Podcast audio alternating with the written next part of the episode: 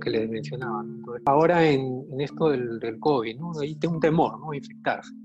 Pero estamos protegidos, ¿no? Tenemos un EPP, mascarilla. Y hay gente, ¿no? No, no quiero decir nombres, pero que o tratan de estar el menor tiempo posible, ¿no? Allí, correcto, ¿no? Pero tampoco tenemos que sacar el punto de vista, ¿no? De que estamos frente a personas. Tenemos que hablar con ellos. No solamente le miedo a la saturación, le miedo a la presión y chao, te acabó. Cada vez que tengo turno, ¿no? Me acerco a hablar con los pacientes salvo. En los primeros días, ¿no? Me decían, doctor, nadie ha hablado conmigo todo este tiempo.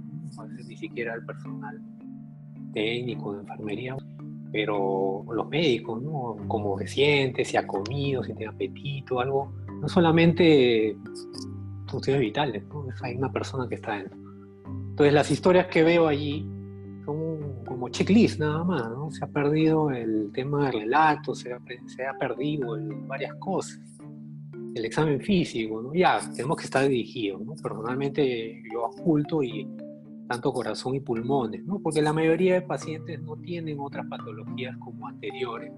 Venían, ¿no? Por alguna razón no, vemos ya insuficiencia cardíaca, no vemos este, patologías ya más crónicas. Sí vienen algunos pacientes con ACV, pero la mayoría o tiene diabetes o tiene hipertensión y son menores, ¿no?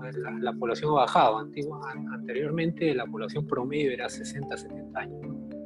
Ahora ya hay gente que se infecta, ¿no? Gente de 18 años, 20, 30, el promedio será 50, 60, ha bajado 10 años, ¿no? Entonces, tiene menos patología. Y todo el mundo tiene crépitos.